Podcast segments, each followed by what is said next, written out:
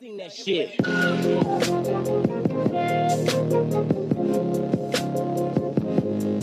Shit. Olá, muito boa noite. Mais uma quarta-feira do nosso Zioncast já está virando uma agenda regular, onde nós debatemos os temas mais interessantes, mais envolventes, mais provocantes, mais épicos, mais questionadores, mais você. Cada quarta-feira a gente recebe nesta bancada pessoas especialíssimas, com case de sucesso, com case de testemunho, com experiência, com expertise nos temas e cada um mais convidativo que o outro. E o tema de hoje não é um tema tão comum, mas extremamente necessário. Eu quero te provocar hoje. Hoje nós falaremos sobre abuso emocional. E como sempre, a equipe Zion está aqui nos bastidores pronta para trabalhar para trazer o teu questionamento, a tua pergunta. E hoje eu divido a bancada com o terapeuta integrativo Marcos Dani, que na sua atuação como terapeuta integrativo trabalha com Body My Talk, com cinesiologia aplicada, trabalha com aromaterapia, com hipnoterapia e tantas outras coisas. Seja bem-vindo, Marcos, e que alegria poder dividir a bancada mais uma vez com você. Alegria é toda minha, a honra é toda minha, muito obrigado. Quero dar boa noite aos nossos convidados aqui. Sara, que já nos conhecemos de outras, né? Ei, rapaz, quem tinha que fazer a apresentação era eu, era só para tu falar de ti. Não, depois tu dá, cara. Então, boa noite a você que está assistindo. Muito boa noite, seja muito bem-vindo. Como é que o cara rouba meu protocolo desse jeito, rapaz? Por favor. Onde eu sei é quando o cara não tem protocolo. Mas seja muito bem-vindo, vem conosco que hoje o papo vai ser 10. Ok, bom, e agora sim, vamos fazer, já que você estragou o negócio, apresenta a Sara, por favor. Doutora Sara Ivolini, nossa interagente, né? É, Advogada, advogada. empresária, tá bem aí, pode ler. É, eu não queria ler, não. Queria ler os Empresária da Pix Comércio, né? É Pix ou Pixel? Pixer Cosméticos. Pixer. Pixel Cosméticos. Cosméticos. A esposa também, né? Do Gelton Ferreira, que tem um dos melhores salão, salão daqui de, de Araguaína, está aqui também conosco, não está na bancada, mas está ali nos bastidores. E claro, o doutor, Não, eu falo. eu acho que o doutor é gente boa demais, porque o Marcos só pode ser gente boa. Ah, já começou. Bom, gente, toda essa interação é para descontrair o ambiente, porque a gente vai falar de um tema muito sério, mas vamos falar com muita responsabilidade, porém de uma maneira muito descontraída. E eu quero receber com muita alegria o nosso querido amigo, irmão, grande homem de Deus, grande profissional, advogado criminalista, professor universitário, escritor, jornalista nas horas de folga, presidente da Abracrim Tocantins, Associação Brasileira dos Advogados Criminalistas, vice-presidente da Associação de Direito de Família e das sucessões no Tocantins, mas acima de tudo, um homem apaixonado pela vida humana. Seja muito bem-vindo, doutor. É uma alegria recebê-lo na nossa bancada. Muitíssimo obrigado, Apóstolo. Muito obrigado, Marcos, também pelas deferências. Doutora Sara, é um prazer imenso estar com todos vocês. Óbvio, a nossa noite vai ser muito produtiva hoje. Uau! Hoje eu quero assim que você participe ao máximo, tá certo? E hoje eu estou assim muito empolgado com esse tema por algumas razões. Primeiro, porque quem vê a Sara hoje apaixonada pelo marido e assim aqui nos bastidores toda é, rasgação de seda de um para o outro não sabe que ela teve uma história de abuso emocion- emocional num relacionamento anterior. E assim, eu fico muito feliz de te ver assim, tão apaixonada pelo esposo e nesse clima de, de felicidade, de realização. Porque uma pessoa que viveu um abuso emocional como você viveu, a pessoa que vive nesse ambiente, o sentimento é: será que algum dia eu vou ser feliz? Será que eu tenho direito à felicidade? E ver você superando isso e vivendo um relacionamento com o Gelton, um cara tão fantástico, como isso alegra a gente, como isso é muito bom. Mas eu não vou dar a palavra para eles, não. Antes, espera aí, eu quero fazer um convite a você. Eu quero que você pegue esse link e faça algumas coisas aí. Primeiro, você comente, fale alguma coisa, diga qualquer coisa aí nos comentários, tá? Pegue aí, coloca aí, começou, estou aqui, qualquer coisa. Depois que você fizer seu comentário, dá o joinha pra gente. E aí você faz assim: pega esse compartilhar, copia o link e solta, eu vou falar bem baixinho. Solta o fuxico para todo mundo. Convida todo mundo para vir para cá, porque afinal de contas o nosso Zioncast hoje está convidativo, um tema extremamente provocador. Nós vamos pegar o case de uma pessoa que passou por essa experiência, nós vamos ter um olhar jurídico na, nesta situação, neste tema, e o olhar do comportamento. Como uma pessoa que vive essa situação pode buscar ajuda, tanto terapêutica como jurídica, e como sair dessa situação. Por isso que é muito importante, faz assim. Eu vou, eu vou segurar um pouquinho aqui, eu vou fazer um embromation aqui para você ligar para aquela pessoa que você sabe que precisa desse conteúdo, que ela não pode deixar de participar. Pessoal que estão aqui no. É, como é que está aqui a transmissão do professor? Tá ok? Já ia falar nisso, tem que falar com o público dele. Bom, falar com o público também, do professor Jesus. Isso, Tony. Folga aí o tripé, coloca aqui para a gente dar uma olhadinha. Gente, faz assim, compartilha não somente a transmissão do professor Jesus, como também pede o pessoal para ou acessar pelo perfil dele ou ir para o YouTube no canal do da, da Zion, Zion Terapias. Vá para lá, que lá você vai também ver com toda uma qualidade toda essa transmissão e todo esse bate-papo, tá bom? Muito obrigado, professor. Muito obrigado, é, doutora Sara. Muito obrigado, Marcos, por compartilharem comigo essa bancada. E depois desse tempo para o compartilhamento, vamos lá. Professor, o que é, o que caracteriza um relacionamento abusivo? Olha, apóstolo, isso é um conceito que talvez a gente não tenha fechado. Porque a própria lei, se a gente analisar a luz da lei, nos dá pelo menos cinco hipóteses de violência: violência sexual, psicológica, violência física, violência patrimonial, violência moral. E um relacionamento abusivo pode permear essas cinco hipóteses, como também pode fugir um pouco delas.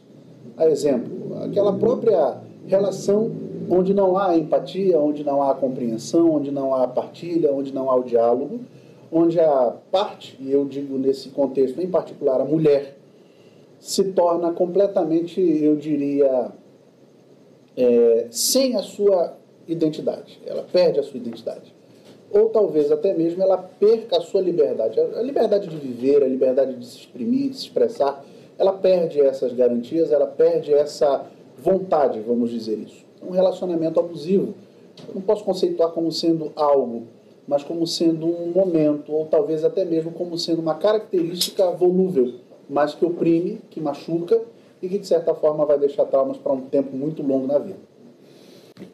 Pegar agora, doutora Sara, com a sua experiência, como foi que você se deu conta, que você percebeu eu estou num relacionamento abusivo? Claro, passado, né? Águas passadas. Como foi que você se deu conta disso? Eu demorei muito tempo. Na verdade, foram anos. É, o meu relacionamento, desde o princípio, ele era um relacionamento abusivo. Desde o do namoro. Só que uh, naquele, naquela época eu tinha um outro contexto de vida uh, com os meus pais. Meus pais estavam se separando. É, eu estava meio sem norte, não sabia se eu ia pro lado do meu pai, lado da minha mãe. Ele e terminou aí, sendo um refúgio. Ele era o meu refúgio e eu achava que aquilo, aqueles comportamentos dele de me controlar, porque, é, ele, controlava meu telefone, se eu atendia, se eu demorava a atender, me ligava muitas vezes. Eu lembro que uma vez ele a, a, conta do telefone veio 600 reais, porque ele me ligava bastante, ele monitorava todos os meus passos. Mas eu achava que aquilo ali era cuidado, né? Então, assim, eu demorei muito, eu ainda casei depois disso, e eu só percebi que era abusivo quando se tornou uma agressão física.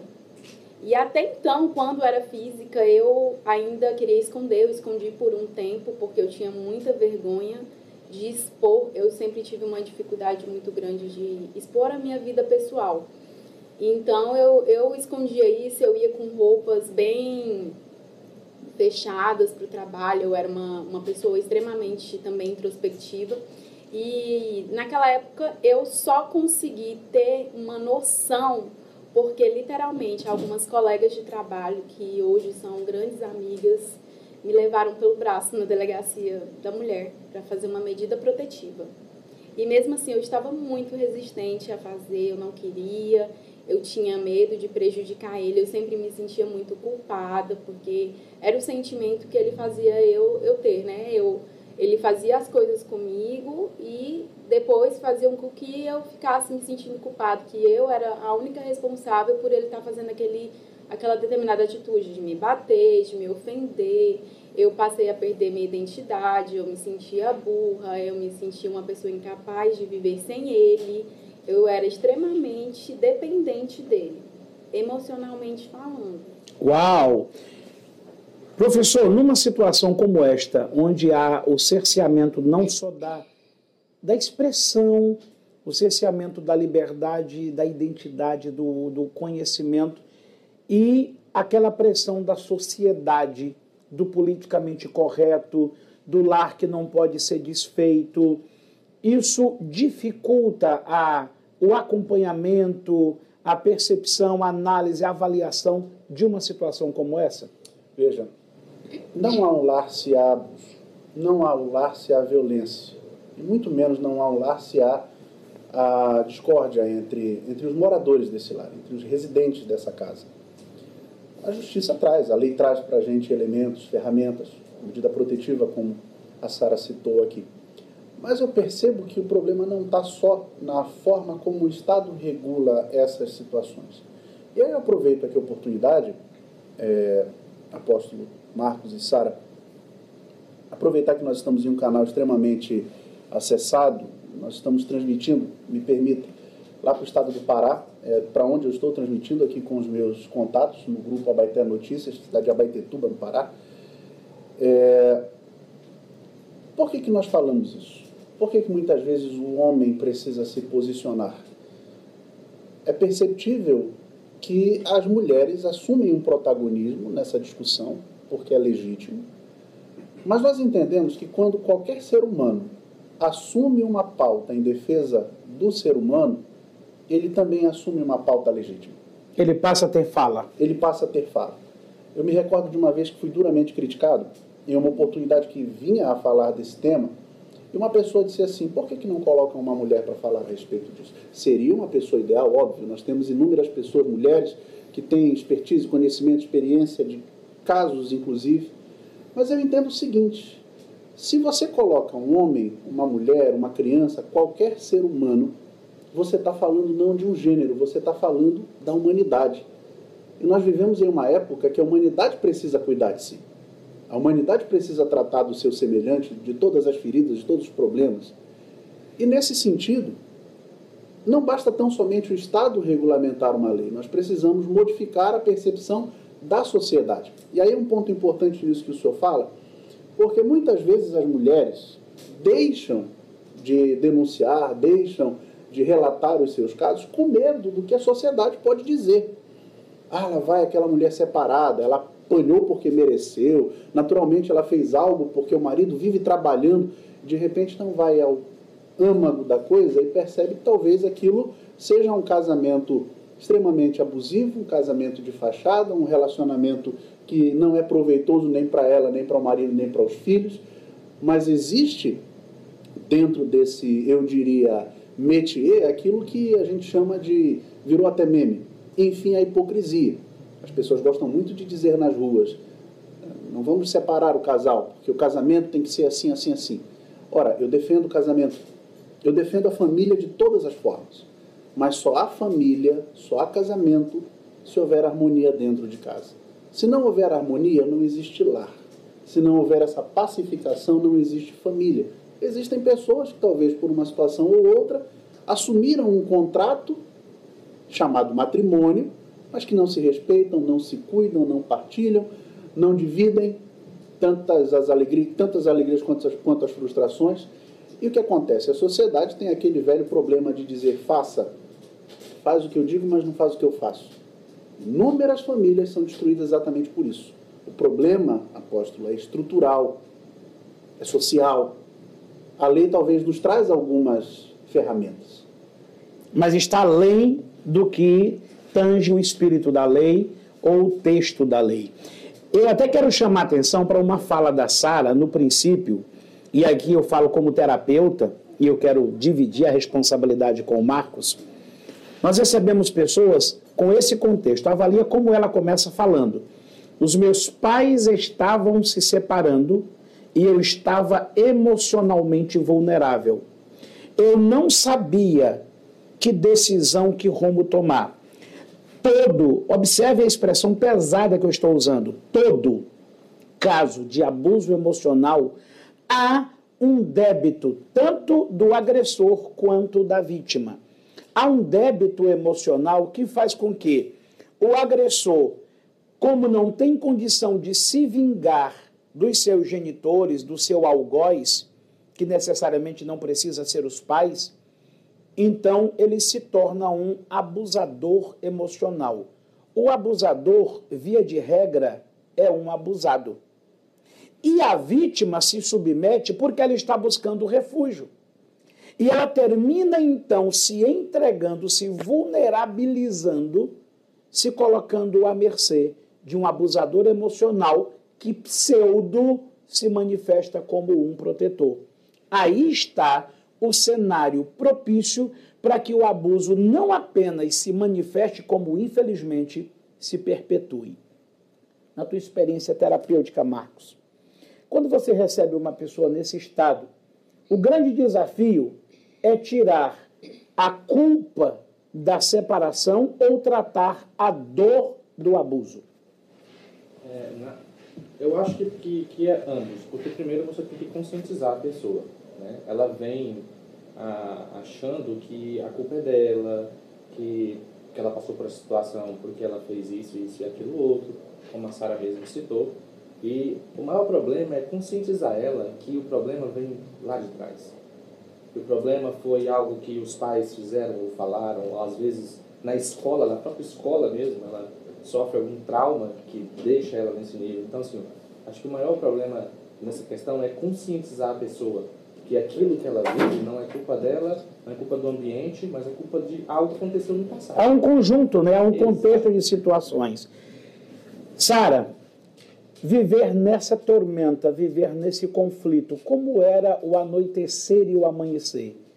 Relata, claro, não precisa relatar fatos, mas como é que você lidava com essa guerra entre mais um dia? Era muito tenso porque na época eu, eu, eu era uma pessoa totalmente assim, sem objetivo, né? Eu tinha medo de tudo, eu tinha pânico de toda e qualquer situação, eu me privava de muitas coisas, inclusive de ter relacionamento com meu sobrinho, que na época tinha nascido por, por puro medo. Eu tinha muito medo de ele fazer alguma coisa comigo ou com a minha família. Então eu sempre fazia as vontades dele, né? Eu ficava em casa, eu me afundei literalmente nos estudos, o que foi positivo, porque na época eu passei na OAB com muito louvor. Eu fechei a segunda fase, porque eu não tinha o que fazer. Eu tinha que ficar em casa, presa, para que não corresse corresse risco de vida, nem eu e nem qualquer pessoa que se aproximasse de mim, porque eu cheguei nesse nível de relacionamento. O meu ex-marido, ele queria me controlar de todas as formas, minhas amizades, não queria que eu tivesse contato com a minha mãe, com meu sobrinho, ele tinha ciúmes do meu sobrinho, que tinha acabado de nascer, de uma prima minha, e chegou uma vez até a agredir essa minha prima que estava comigo na, na minha casa. Então, eu, para é, não deixar nada de mal acontecer com ninguém, que eu vivia torturado pelo medo, eu sempre ficava em casa, só ia mal, mal, mal pro cursinho. Gente, eu estou assustado, é, apesar de lidar com esse tema, porque nós estamos lidando com uma operadora do direito, uma estudante é, para a prova da ordem, conhecendo a lei, vivendo um abuso emocional.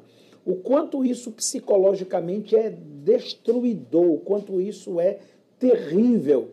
Uma pessoa que está estudando para fazer a prova da ordem, conhecendo a lei e vivendo debaixo de um julgo, de uma prisão, de um ultraje emocional nessa proporção.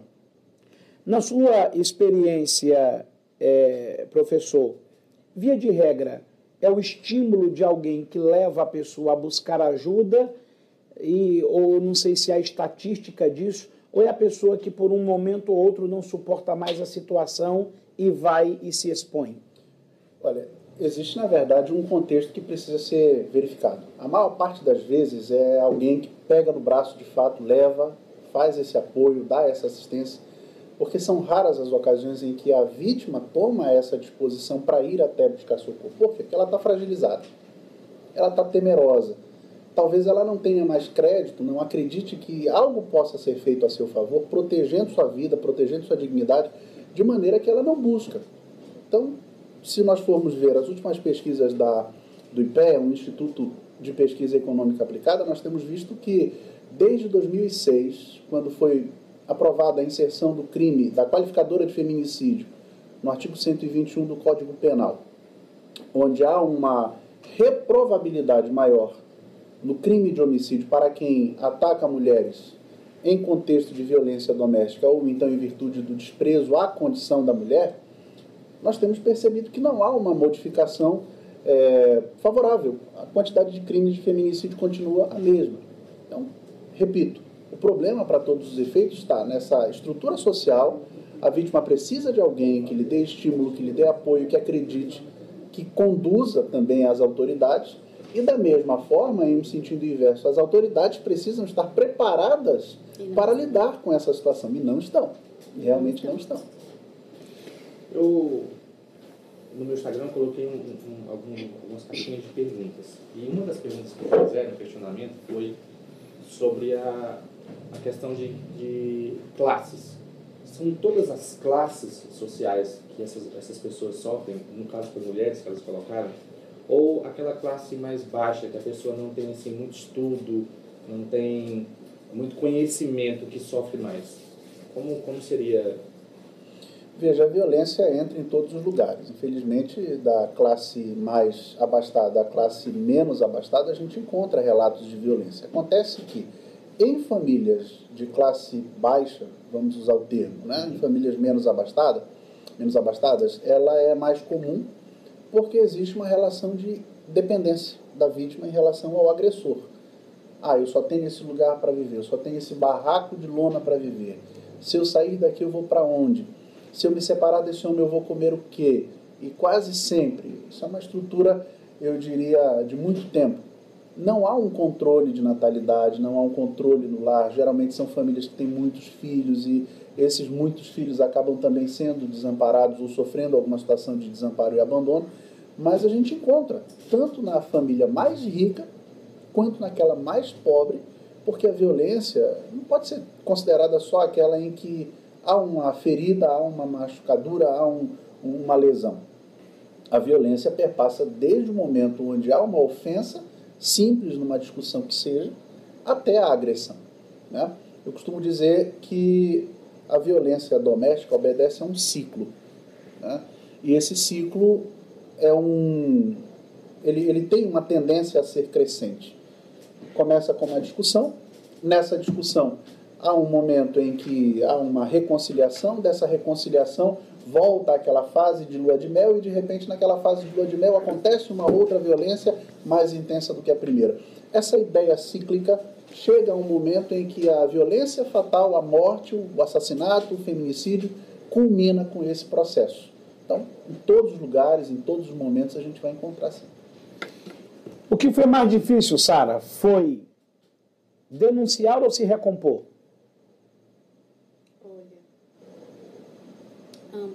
Ambas as coisas foram difíceis, porque quando eu denunciei, eu tive que expor um pouco, né? Aí tem que se expor, né? E as pessoas, elas me julgaram pelo fato de eu ser uma advogada, por eu conhecer a lei, porque que eu me é, ficava naquela situação. E é muito complicado você explicar isso, porque tem sentimento envolvido, tem uma série de coisas. Você acredita que a pessoa vai mudar, que aí foi só daquela vez. Você fica refém da situação. Você já havia, é, desculpa te cortar, mas você já havia ameaçado denunciar antes? Sim. E sempre a promessa não Eu- vai acontecer mais. É, não, não vai acontecer mais, eu vou mudar. É, eu já tinha ameaçado também de me separar. Mas é, não muda. Não muda, por experiência própria. Essa é uma questão muito, muito recorrente e ela é muito séria. Porque a pessoa fica naquela, eu vou mudar, eu vou mudar, e a pessoa fica na expectativa de que essa mudança vai acontecer, e essa mudança nunca acontece. E sabe por quê? Vamos lá. O abusador, ele tem um débito emocional, ele tem um trauma, ele tem uma trava emocional. E ele promete mudar e muitas vezes ele quer mudar. O problema que todo esse compromisso é feito com o seu consciente. E o trauma, ou o débito, ou a trava, está no subconsciente, no inconsciente. Então, ele promete aquilo que ele não tem condição nenhuma de cumprir. Se você está vivendo uma situação dessa, ao denunciar, você está dando a si um direito de você se refazer, como você abre um campo de possibilidade para que a pessoa se reconheça e ela busque ajuda. E aí, é, inclusive, o, o senhor fez uma, uma colocação há, há momentos antes, falando que é uma questão estrutural, que é uma estrutura da sociedade e há uma estrutura, há uma falta de aparato governamental para lidar com essa situação.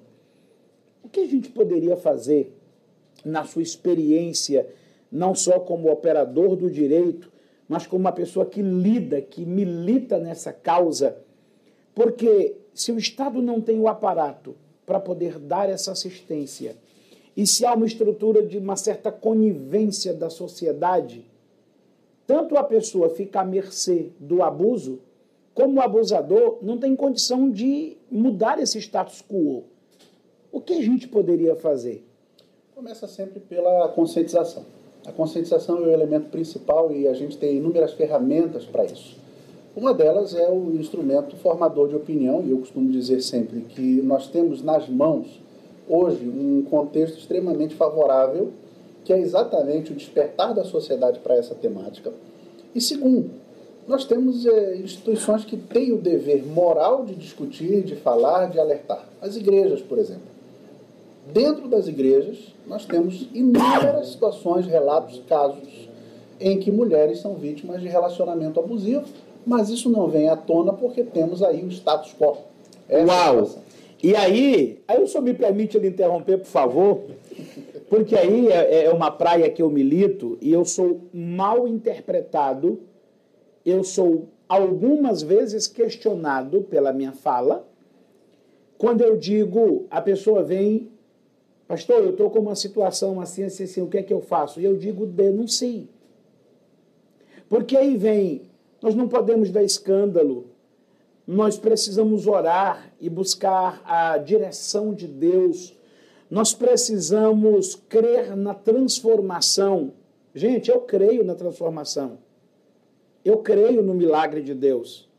Mas enquanto eu estou dizendo para essa mulher, ore, busque, espere o milagre, ela está correndo risco. A sua vida está em jogo. É uma situação extremamente perigosa.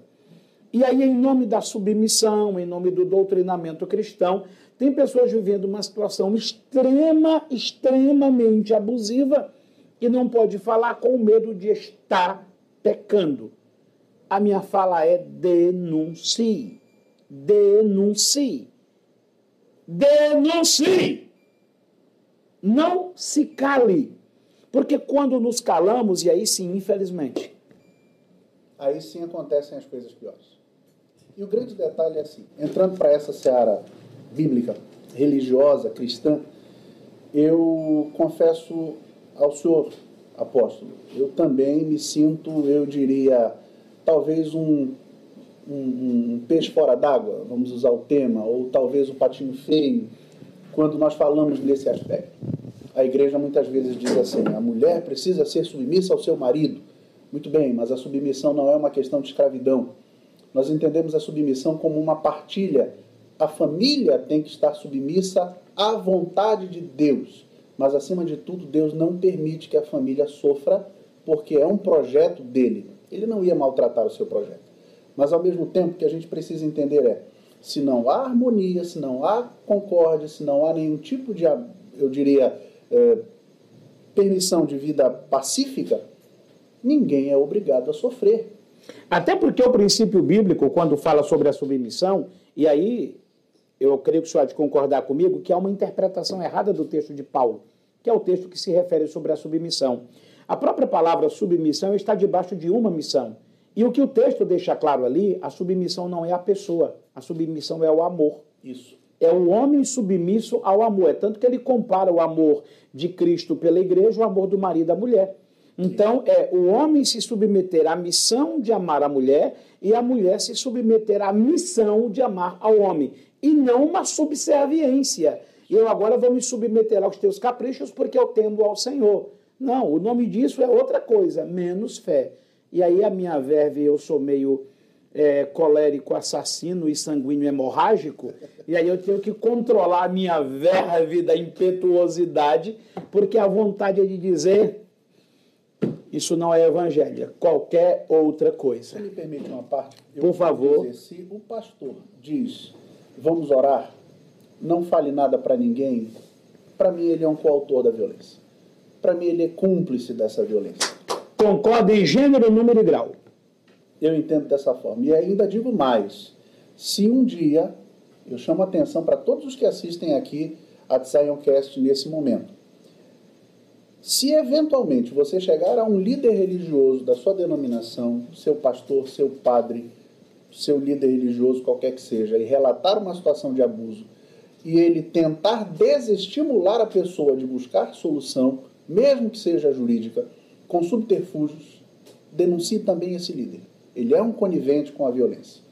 Nós não podemos ser coniventes, mesmo dentro da igreja, sendo um local de acolhimento, não sendo um tribunal, mas sendo um hospital para tratar de pessoas doentes, feridas, nós não podemos aceitar essa conivência. É a mesma coisa que aplicar veneno ao moribundo. Uau! Nesse quesito nós temos que passar por cima de títulos, né? Claro, com certeza. A vida humana, né? Ela está em jogo. Claro. A, a, a vida em, no, no sentido mais pleno, mais sublime, mais sublime, a expressão máxima do viver é o que está em jogo, e isso não pode ser subestimado por um sentimento é, é, meramente religioso que contraria o próprio princípio da fé, que contraria o próprio princípio do evangelho.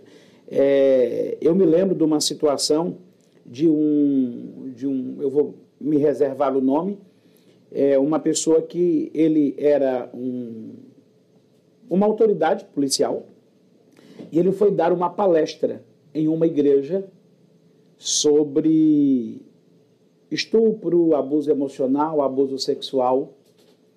E quando terminou a palestra, uma pessoa, um, uma senhora, uma pessoa da igreja, pediu uma palavra com ele em particular. E aí ele foi e disse, a pessoa foi e disse: "O meu pastor me estuprou". E aí ele perguntou: Você tem provas? Ela disse: Tenho. Porque da última vez que isso aconteceu, eu gravei o áudio no celular. Ele deu voz de prisão para o pastor que convidou ele a dar a palestra. Terminou a reunião, o pastor preso. Eu aplaudi a atitude dele. Porque imagina a situação: o cara que me convidou é um criminoso. E eu sou uma autoridade. E ali ele era o Estado. Ali ele era o Estado. Terminou a palestra, atendeu a moça, o pastor esperando ele para levar para jantar, e ele levou o pastor preso. Correto, corretíssimo. Agora, quantas pessoas teriam coragem de fazer isso? Né? Hoje, quando você olha para trás e vê toda essa experiência que você passou, Qual é a tua indignação quando você vê uma mulher passando pelo caminho que você trilhou? Eu fico, eu, eu às vezes eu fico me martirizando, né? Porque eu não tive coragem antes. Eu queria ter sido mais corajosa, mais é, mais firme, né? Porque eu me submeti a grandes traumas. Traumas que até hoje eu trato, né? E quando eu vejo alguém passando por isso, eu tento fazer tudo aquilo que as pessoas é, fizeram comigo, não fizeram comigo, sabe? Porque assim, é complicado quando você está nessa situação, a pessoa que é o abusador, geralmente ele assume um papel é, que hipnotiza as outras e te deixa de louca. Você sempre é a louca, você é que está mentindo. Ele desestabiliza é, teu emocional, a tua imagem perante a sociedade, para que ninguém acredite em você. E quando você tenta se abrir, as pessoas ainda duvidam. Então, quando alguém chega e me fala que está passando por qualquer situação desse gênero, eu, eu, a primeira coisa que eu falo, olha, não vai mudar. Eu sei porque eu, eu conto minha história, eu não, não tenho problema de contar. Eu já falo que não vai mudar, que tem que procurar ajuda, que além da ajuda judicial, medida judicial, que ela não pode. Porque geralmente a gente fica com medo de, de depois ele matar a gente, né? Ah, você fez medida protetiva, eu vou te matar na primeira oportunidade. Inclusive, foi essa motivação que me fez vir morar em Araguaína. Porque se eu residisse na mesma cidade que ele, eu acho que hoje eu estaria morta. E eu falo, olha, não, não revoguem medida protetiva. Eu fiz isso, não deu certo, eu quase morri. Procure ajuda terapêutica, porque a pessoa fica muito fragilizada. Na época eu tive síndrome do pânico, eu ficava é, obcecada por é, pensando que o tempo todo eu estava sendo perseguida. E isso foi só aumentando, aumentando, aumentando, aumentando. E olha que eu, na época, procurei ainda ajuda, né? Psicológica, tomava medicação e tudo. Mas hoje eu sempre falo, olha, não vai mudar, procure ajuda é, é, médica e não revogue medida protetiva, faça, porque é super importante. O Gelton não está aqui na bancada, mas você falando aí, eu fiquei aqui imaginando, Gelton. Cara, tu teve uma paciência terrível, porque você pegou uma mulher fragilizada, emocionalmente insegura e entrar num relacionamento foi realmente um resgate, né? Porque se não fosse to, todo um cuidado, toda um, um, uma compreensão até você voltar a ter liberdade, até na vida íntima, no relacionamento, eh, meu Deus, que e a terapia te ajudou muito a lidar com isso? Sim, bastante. Muito. E eu acho que eu só consegui manter a sanidade mental por causa da terapia. Eu digo assim, que o, o Gelton, quando ele entrou na minha vida, ele teve um, um papel fundamental. Porque eu estava muito machucada, cheia de traumas. Ele era extremamente paciente mesmo, porque eu, eu além de tudo, eu fiquei muito arisca, né? Eu, tudo eu ficava muito armada, com medo. E ele, é, quando ele cuidava de mim, eu nem acreditava. Eu achava que eu nem era merecedora daquilo. Para começo de história. Eu achava assim, meu Deus, isso. Eu, eu ficava naquela tensão o tempo todo. Meu relacionamento vai acabar logo logo, porque esse cara veio dos céus, ele tá me tratando super bem. Ou seja, você acreditava mais na desgraça do que sim, na felicidade. Sim. Se tá bom, tá errado. Tava errado. Eu achava o tempo todo que tava errado. Que eu tava vivendo ali um sonho da Disney e que logo, logo ia acabar. O filme tinha, tinha que é, acabar. A gente, tava, a gente tava realizando junto tudo que eu queria pra minha vida, né? Uma família, que era é, é, ter filhos. Eu, antes falavam que eu não podia ter filhos, eu tive filhos com ele. E tudo eu ficava, meu Deus, tô vivendo o sonho da Disney, vai acabar, vai... eu ficava tão pressionada, achando que ia acabar, que às vezes eu até sabotava também o meu relacionamento. Eu vivi uma experiência uma vez, como sacerdote, não como terapeuta, que foi no mínimo cômica, se não fosse trágica. A mulher chegou para mim e disse, pastor, eu tenho certeza que o meu marido está me traindo. Eu falei, tá, mas você pegou, você tem é, uma prova? Ele disse, não, mas eu tenho certeza que ele está me traindo. Eu falei, por quê? Porque tem duas semanas que ele não me bate, ele é muito ciumento. Meu Deus do céu. Se ele não está me batendo é porque ele arrumou outra. Certeza, é porque ele, ele arrumou outra, ele está me traindo. Eu falei, não. É porque tem duas semanas que eu estou conversando com seu esposo sobre o papel dele como sacerdote no lar. Observa que o termômetro dela ele gosta ou não gosta de mim é o quanto ela apanha. A que ponto chega uma pessoa numa situação como essa? Na sua experiência, professor, quando uma pessoa busca essa ajuda, o que o Estado, porque via de regra são pessoas pobres, o que o Estado está preparado para fazer, para acolher? Como é o procedimento? Tá? Tem alguém nos assistindo aqui e ela está se identificando. O que ela deve fazer? Primeiro passo, procurar a delegacia de polícia, registrar um boletim de ocorrência. Naturalmente, algumas circunstâncias são delicadas. Às vezes, quando tem abuso sexual, precisa de um exame de corpo de delito, dependendo do contexto, ou, ou talvez até não. Quando tem algum tipo de violência física, da mesma maneira, precisa do exame de corpo de delito, de maneira que o caminho é esse: procurar a delegacia de polícia, comunicar às autoridades. A Lei Maria da Penha, a Lei 11.340, vem trazendo para a gente um dispositivo no artigo, 20, no artigo 19 da lei, 19 ou 27, não me recordo agora, que permite que a mulher seja acompanhada em todos os atos do processo por advogado. Ela tem a, o acompanhamento do Ministério Público, naturalmente, ele é o titular da ação penal, ele vai apresentar a denúncia, ele vai acompanhar o processo enquanto seara penal. Mas nós temos outros elementos que são transversais: os alimentos, partilha de bens, e muitas vezes o caminho torna-se mais árduo para a mulher porque ela não tem para onde ir. A meu ver, eu particularmente critico isso, a medida protetiva cautelar de afastamento. Ela tira o agressor de dentro do lar comum. Mas imagine só, se você tem uma presa dentro de uma armadilha, você vai encontrar essa presa na armadilha. O ideal, e por isso que nós concordamos nesse ponto, eu e a doutora Sara, o Estado não está preparado para cuidar dessas situações. O ideal seria você proteger a mulher, tirando ela de toda e qualquer possibilidade de risco de morte. Colocar a mulher dentro da casa e tirar o homem de dentro da casa significa dizer: no momento em que não tiver ninguém na casa, você pode voltar, agride, mata, faz o que quiser e foge. Porque ela vai estar à disposição, ela vai estar à mercê, ela vai estar vulnerável.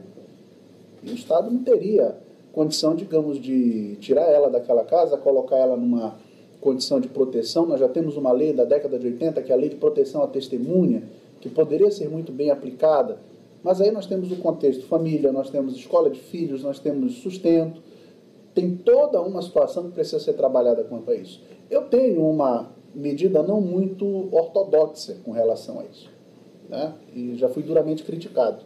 Muitas vezes as pessoas não compreendem mas eu sou um paladino da legítima defesa, do direito à legítima defesa. Então pode acontecer muitas vezes da mulher para se defender precisar matar. Óbvio que eu não quero que isso aconteça, ninguém quer que isso aconteça. Mas o artigo 25 do Código Penal dá essa garantia.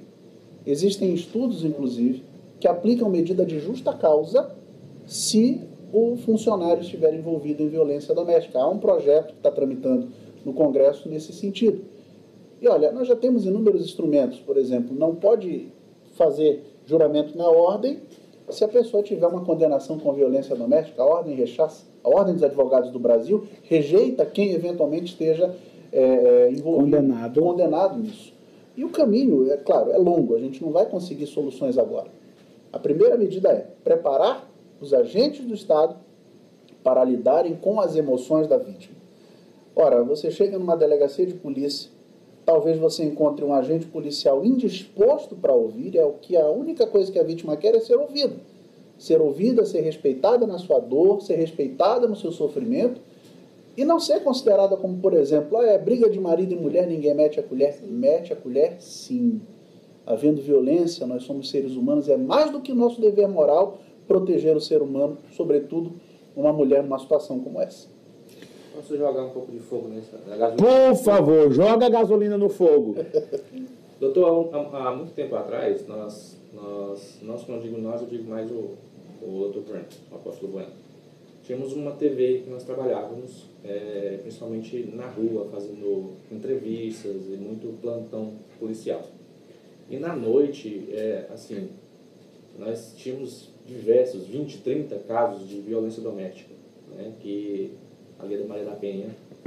E assim, de, acho que de, de 30 casos, dois, três, ia literalmente de fato para a delegacia e tinha fato consumado, porque todos eles iam. Mas quando chegava na hora de apresentar a queixa, as mulheres se retinham. Os policiais ficavam extremamente nervosos com essa, com a situação. Bom, isso é um, é um ponto. Aí eu pergunto para o senhor também.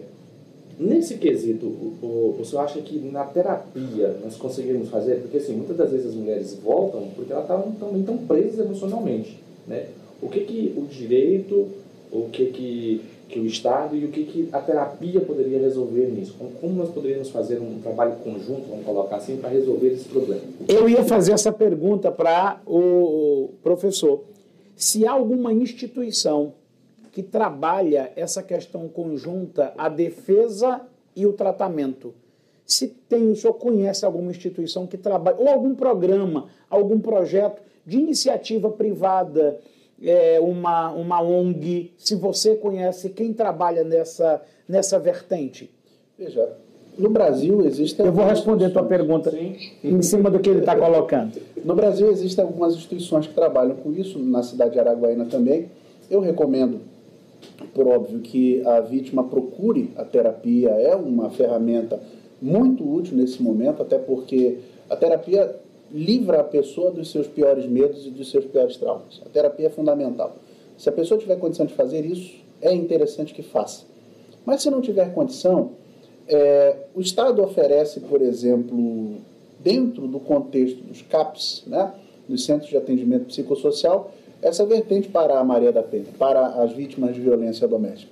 E se me permite fazer também aqui é, um contexto, dentro da nossa instituição de ensino, nós temos inúmeros projetos que atendem, né, em partilha com os profissionais da psicologia e os profissionais do direito, nós temos projetos que atendem a essas mulheres. Eu me recordo de uma oportunidade que nós tivemos, é, já tem uns dois anos, eu, eu acredito, nós estivemos em uma roda de conversa, tá? nós, pelo curso de Direito, Sim. e a professora coordenadora do curso de Psicologia, ambos do Unitepac, nós estivemos em, uma, é, em um evento público e promovemos uma roda de conversas com pessoas comuns do povo. Disse, olha, vamos falar um pouquinho de violência doméstica. E a nossa ideia seria dizer, olha, a violência acontece assim, assim, assim. Ao invés de nós nos tornarmos promotores da informação, nós acabamos sendo contemplados com experiências e relatos de pessoas comuns, pessoas que talvez para nós sejam anônimas, pessoas ocultas. É a dona Maria que vende lanche, é a dona Raimunda que varre a rua, é a dona Joana que serve o café, é a dona é, Francisca que de repente vai à igreja. Um caso dia. recente, a, a Manu, Ma, Malu, Manu da Tapioca. Sim. Malu, da Malu Tapioca. Da que, que, que vendia tapioca ali na praça foi violentamente assassinada diante de uma situação recorrente da qual já se tinha informação. Isso, isso. E assim, é, é natural que a família da vítima tenha um receio das pessoas que procuram ajudar. É natural, a gente entende, até porque é aquele velho ditado, Sara, gato escaldado tem medo de água fria. Qualquer pessoa que tente trabalhar isso com a vítima da violência doméstica vai ter um desafio duplo. O primeiro desafio é encontrar uma pessoa completamente destruída emocionalmente, para depois, ao reconstruí-la emocionalmente, promover com ela o primeiro passo na reconstrução de vida. E aí, juridicamente falando, quando você pega uma situação como essa, caso da, da Malu da Tapioca, né? Isso daí desperta atenção para todos nós profissionais do direito, que eu diria ficarmos inertes nisso é até fugir aos nossos princípios, eu diria, profissionais. Nós somos promotores da justiça social. E eu falo como advogado. Nós não somos meros solucionadores de conflitos. Nós somos também agentes de prevenção desses conflitos. Quando a vítima procura o Ministério Público, a delegacia de polícia ou até mesmo uma terapia, ela precisa estar amparada juridicamente para isso da mesma forma como ferramenta de amparo para ela. Uau! Deixa eu dar uma atenção aqui ao pessoal. Gente, tá bombando comentários aqui. A Miriam Lima dizendo: mulheres empoderadas não aceitam essas situações. A fragilidade emocional torna a mulher vulnerável na mão de abusadores.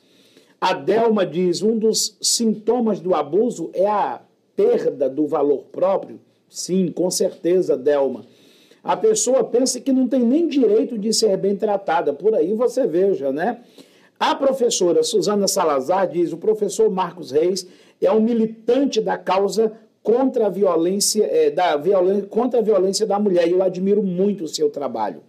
Gente, nós estamos aqui assim nos deliciando e lamentando que o tempo é curto para uma conversa tão profunda.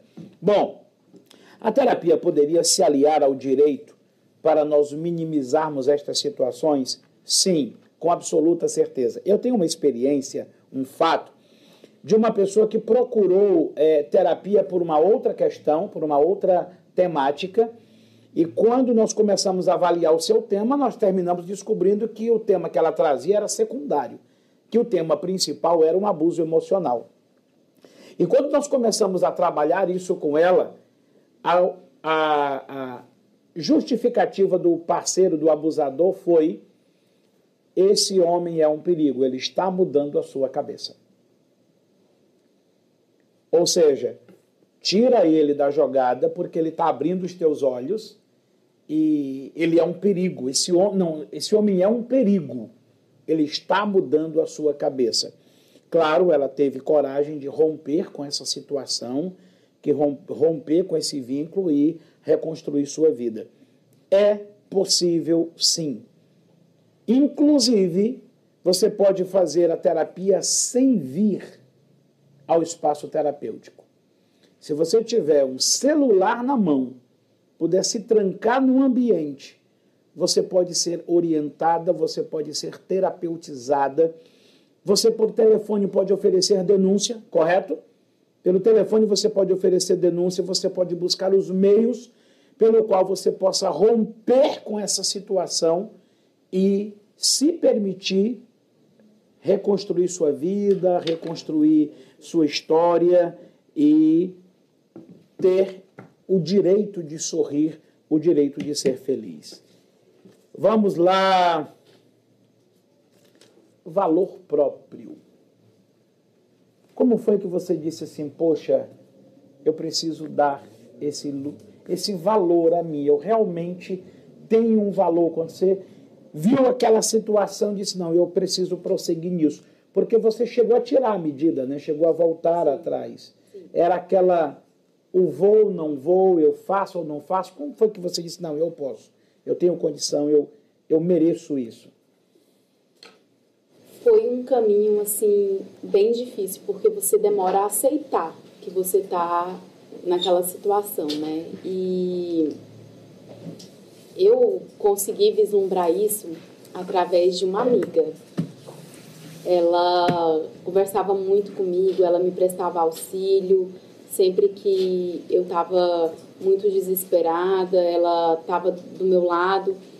E ela que literalmente colocou na minha cabeça: Sara, você tem valor, você precisa tomar uma atitude quanto a isso.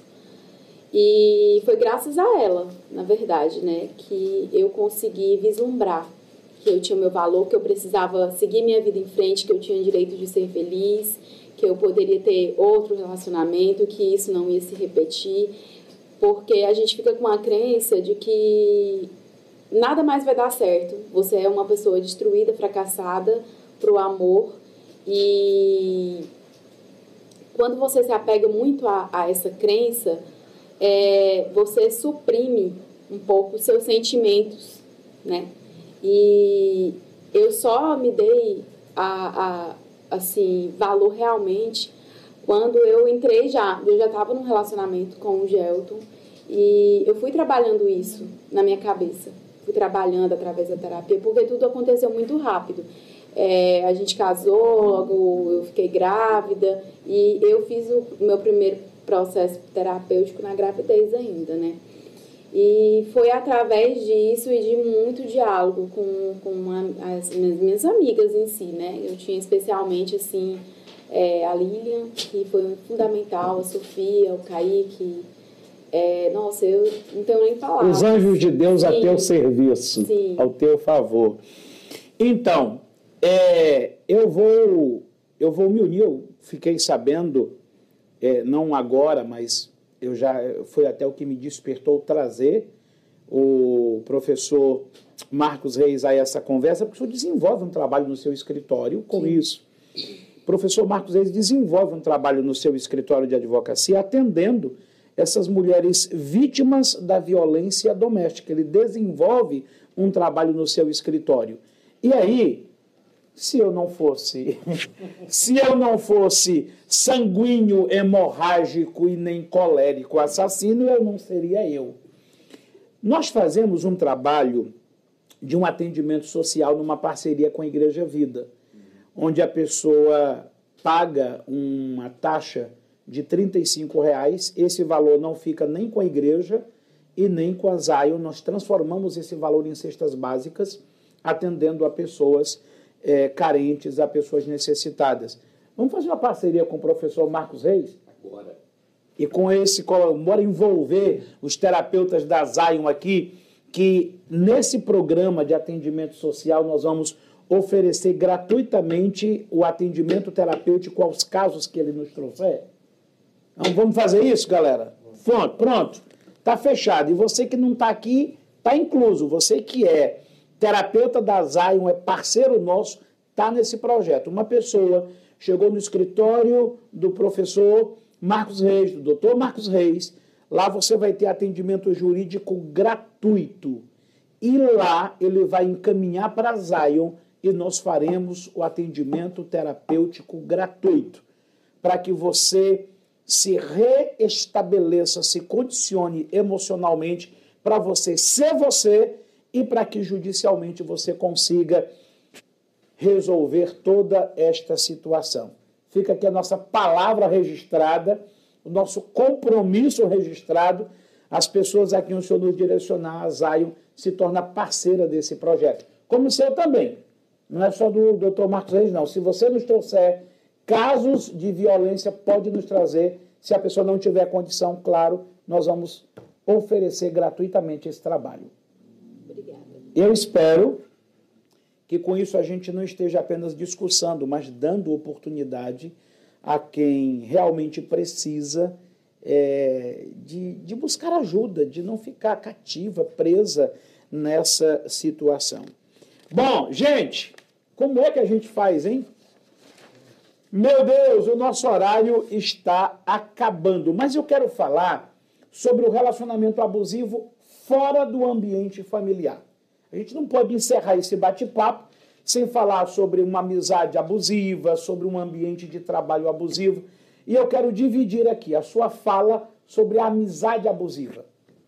Olha, eu tive amizade abusiva. Vá gostar de.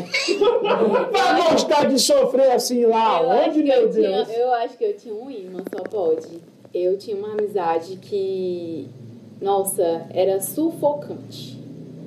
Ela implicava com outras pessoas que eu andava, ninguém prestava. Se visse uma foto minha com, com uma outra pessoa, ela, ah, vai lá com sua amiguinha, vai lá com seu amiguinho. Ah, porque você tá metida? Ah, porque você tá namorando, agora você esqueceu da amiga.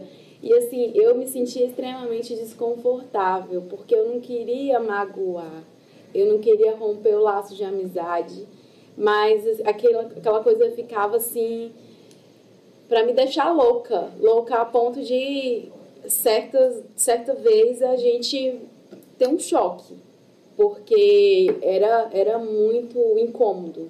O ciúmes excessivo, aquele controle de querer você só pra ela, só você podia ser sua amiga dela, eu ficava assim perturbada. A pessoa era extremamente controladora. Se você está num relacionamento, já eu te dou a palavra, se você está num relacionamento onde a pessoa só tem, é, você só tem dever e a outra pessoa só tem direito, você está num relacionamento, numa amizade abusiva.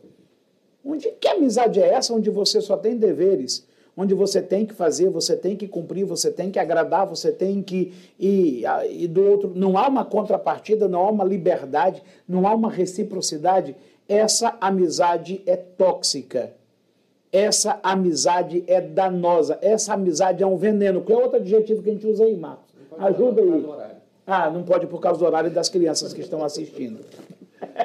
Mas é isso mesmo. Exato. É isso aí. Eu quero pensar exatamente no que ela disse sobre parece que é um imã. Não parece não, é, é um imã. Quando você trata isso de forma terapêutica, é literalmente um imã. Quando nós podemos observar que, por exemplo, as pessoas que, ela, que têm esse, essa prática abusiva, ela nunca encontra uma pessoa que é resolvida. Sim, por causa do, da, da, da, do sistema. Exatamente. O sistema emocional faz com que ela atraia esse tipo de pessoas. Exatamente. Então não parece. É, quando você se, revolve, se resolve, você vira o imã. Em vez de atrair, você repele. E no ambiente de trabalho, o relacionamento abusivo nos grupos de amizade e na amizade, é, a doutora Sara já colocou, e no ambiente de trabalho, doutor? Olha, isso é muito comum, é cotidiano, é rotineiro, é reticente também, existe. A própria lei traz essas expressões, ela traz essas hipóteses. Né? O artigo 5 da Lei 11.340, Lei Maria da Penha, vem trazendo os três ambientes onde a violência pode acontecer. Nós temos naquele espaço de convívio permanente das pessoas. Pode ser o local de trabalho, a faculdade, a igreja, pode ser a vizinhança, o clube, pode ser inclusive até mesmo dentro do contexto eh, universitário, dentro de sala de aula. Nós temos ainda o contexto familiar, que é aquele momento ou aquele espaço onde há uma agregação, uma vinculação por questão é, de, de, de, o próprio aspecto familiar, né? sendo mais, mais direto. E por último, na relação íntima de afeto, Acontece que, para que haja essa existência, é necessário perceber o vínculo de domesticidade. Eu digo isso sempre, tanto nas minhas publicações, quanto nas palestras, sala de aula. Para existir violência doméstica é necessário domesticidade. Domesticidade é aquela percepção de proximidade. Então, se você vive, convive, trabalha, atua junto com alguém, você tem domesticidade, tanto em relação a ela quanto ela em relação a você. No local de trabalho isso é muito comum. Né? Tanto a, a própria, é, o próprio machismo estrutural, vamos usar esse termo, que reduz, por exemplo, salários de mulheres extremamente capacitadas em relação a homens, que tratam, por exemplo, de uma forma leviana o trabalho de uma mulher em relação ao trabalho de um homem, que desconhecem ou não reconhecem, ou talvez até mesmo é, não dão o valor merecido para trabalhos que são feitos por mulheres, que tradicionalmente nós chamamos de trabalho de homem. Né? Dentro do trabalho há essa abusividade. E óbvio, né? a gente precisa recompor, eu bato sempre nessa tecla, recompor a sociedade a partir dos seus valores, a partir das suas percepções. Um pai que cria um filho respeitando o valor do ser humano não vai ter um assassino, não vai ter um criminoso, não vai ter um abusador no futuro. Quando o pai cria um filho dizendo essa é a sua mãe, respeite-a, ame-a, considere-a, valorize-a, eu tenho aí um ser humano que está sendo trabalhado para uma família, eu não digo perfeita, mas uma família harmoniosa e para uma sociedade harmoniosa. É, eu acho que o grande, também um grande desafio nessa situação é estabelecer esse abuso, porque no ambiente de trabalho, na faculdade, ele é muito disfarçado. Para você conseguir é, é, não é definir, mas para você conseguir estabelecer, identificar, isso é muito, muito. Até porque o empregador ele tem na mão a caneta da demissão.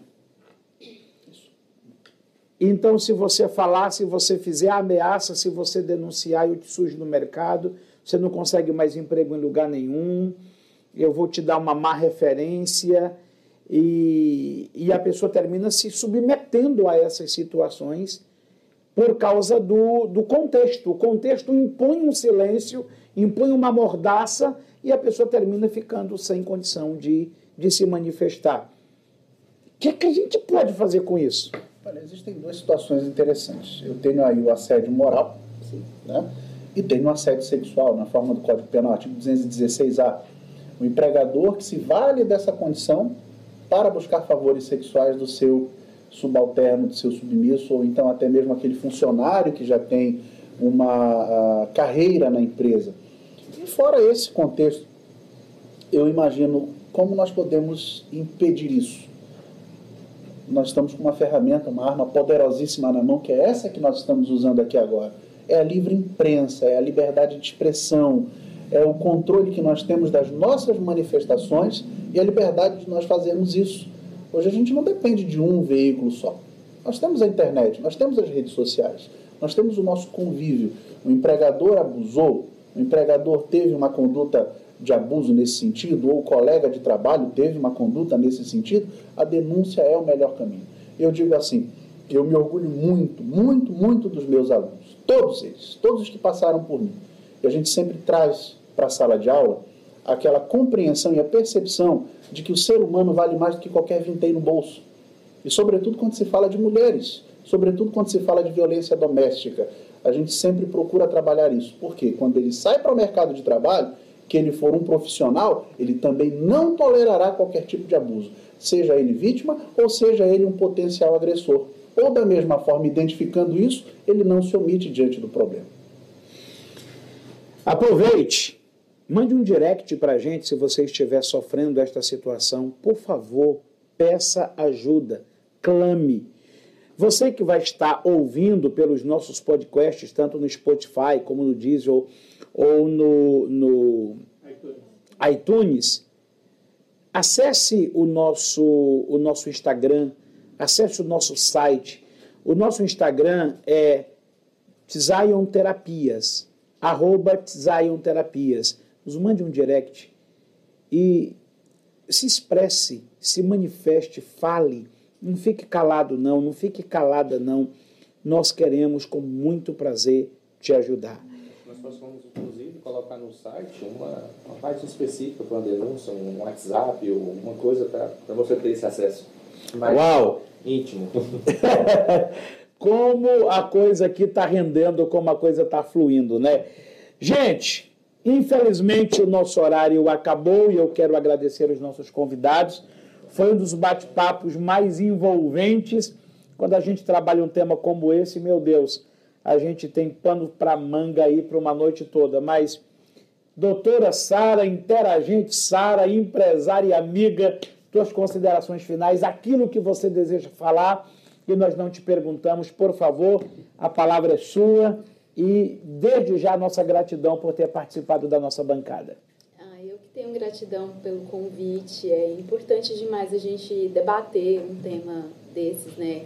tão necessário, Isso, né? Isso, muito necessário, porque muitas pessoas elas se sentem coagidas, até mesmo de falar. E quando a gente passa a de debater isso e trazer mais naturalidade ao tema, não à questão em si, as pessoas ficam mais encorajadas de enfrentar. É, em qualquer ambiente, seja um relacionamento amoroso, seja é, no trabalho, e, e, digo isso porque eu trabalho com advocacia trabalhista e eu vejo muitas pessoas é, que elas chegam a procurar o advogado, relatar, mas elas são desencorajadas pelo medo de depois não conseguir outro trabalho, né? Porque vão se sujar na praça. E então debater um tema como esse é de suma importância para a sociedade se conscientizar, se dar valor e, e poder buscar mais os seus direitos e se tratar também, porque é, é muito importante o tratamento emocional, você é, fazer uma terapia, eu digo que é, um, é o ponto de partida para uma carreira de sucesso, né, deslanchar. Eu tô assim amando é, a nova versão de Sara, né, que eu era uma pessoa até um tempo atrás e agora o Marcos, que eu tinha meu mentor. Não, meu mentor. Desculpa pela eu parte falo, que me Eu falo pra ele, eu falei pra ele, olha, não sei como é que eu vou viver sem terapia, né? Porque você me deu alta, mas eu quero continuar na terapia. Eu queria pelo menos vir aqui uma vez por mês, pode? Porque é, é importante demais. É, as pessoas não fazem ideia, acham que é coisa de doido. Tem muita gente que tem preconceito ainda. Ah, é coisa de doido, terapia. Não, gente, coisa de doido é viver como você está vivendo, sem terapia. Vai, vai virar.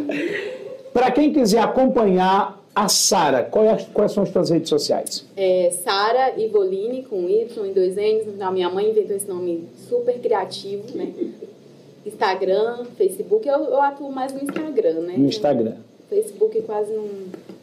Doutor Marcos Reis, a sua palavra, a sua consideração, desde já o nosso agradecimento por tirar um tempo tão precioso, de um tempo tão bem administrado como o seu, mas tirou esse tempinho para estar com a gente. Muito obrigado sua palavra, sua consideração final. Olha, antes de tudo, quero agradecer a Deus a oportunidade de estarmos vivos diante de tanta morte, diante de tanta dificuldade que a gente tem visto nesse nosso país, no mundo como um todo. Agradecer a Ele sobre Amém. isso. Né?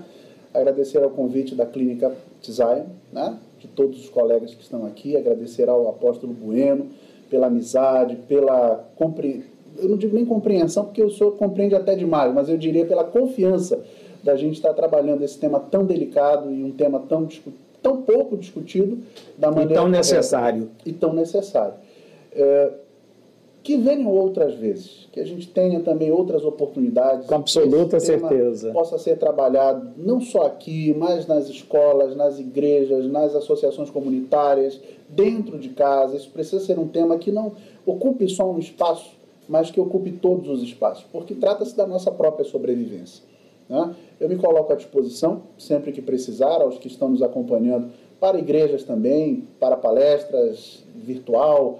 Vamos tentar evitar um pouco presencial por enquanto, né? mas a gente encontra-se à disposição também. E quem quiser acompanhar a sua pessoa, o seu trabalho, quais suas redes sociais? Arroba Real Prof. Jesus. Pronto. Arroba Real Prof. Jesus. Professor Jesus está lá à sua inteiríssima disposição. E mais uma vez, mais uma vez, se você está enfrentando essa situação, professor Jesus colocou-se à sua disposição para te atender, para te ajudar. E nós estamos fazendo essa parceria. Terapeuticamente, você terá também o nosso acompanhamento. As nossas redes sociais estão aí à sua disposição. Zion Terapias é o nosso Instagram. Esse conteúdo vai estar à sua disposição aqui no YouTube, mas também Amanhã já vai estar no Deezer, vai estar no iTunes e vai estar no próprio site da Terapias Integrativas www.tzaionterapias.com.br. Fica aqui a nossa gratidão a você que esteve participando conosco do nosso Tzaioncast. Muito obrigado a todos que participaram, que comentaram. Obrigado pela minha equipe, que sempre tem trabalhado para construir um programa com muita, mas com muita relevância para a nossa sociedade. Obrigado, Marcos. Valeu, cara. Dividir bancada com você é sempre muito bom. Obrigado a toda a nossa turma mais uma vez. E quarta-feira que vem, a partir das 20 horas, talvez 20 e 30. Se nós tivermos essa mudança de horário, é porque tem uma novidade bombástica aí para você. Fica de olho nas nossas redes sociais. Se houver uma alteração de 20 horas, o início para 20 e 30, é porque tem novidades aí. A Zion não para de surpreender. Não paramos nunca, jamais. Acho que a palavra final é encorajar as pessoas que estão nos assistindo agora, dizer que tem gente que preocupa com você. Nós temos aqui, além de nós quatro na bancada, tem algumas pessoas que estão conosco aqui que têm preocupação com você. Então procure ajuda. Tem gente que quer te ajudar. Nós temos aqui, além dos terapeutas integrativos, como eu e Marcos, nós temos o Tony Everton, que terminou de fazer direito, mas continuou suas formações e fez terapia integrativa, está se especializando e atua aqui na Zion. Nós temos o, o Jonathan, que trabalha como Kids Coach. Nós temos a nossa neuropsicopedagoga é, Wilksa, que também está à sua inteiríssima disposição aqui. Nós temos o Natalino Borges, que é terapeuta integrativo, que também trabalha com hipnoterapia, está à sua inteiríssima disposição. Nós temos a Miriam Lima, que também é terapeuta, está à sua disposição. A Franci Meire, que é psicóloga e também atua aqui, está à sua inteira disposição. Se você quiser um ajuste no seu sistema orgânico, a Nara com o biomagnetismo também se coloca à sua inteira disposição. Quem mais? Por enquanto, né? Então, só isso tudo. Só isso tudo. toda essa equipe, gente, tem o maior prazer de te receber, de te atender. E fica o nosso convite de sempre. Vem tomar um cafezinho com a gente. Nós teremos um imenso prazer. Na, vou fazer uma exigência. Na próxima bancada tem que ter café. Toda vez a gente fala do café e o café fica lá na mesa, lá distante. A nossa diretora Lari, ela está responsável para na próxima bancada trazer o nosso delicioso café, tá bom? bom, encerrando nossa vinheta final, e aí a gente encerra mais um Zioncast com a gratidão do nosso coração pela sua presença.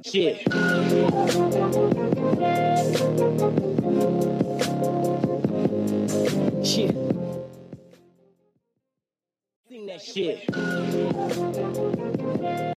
Sing that shit.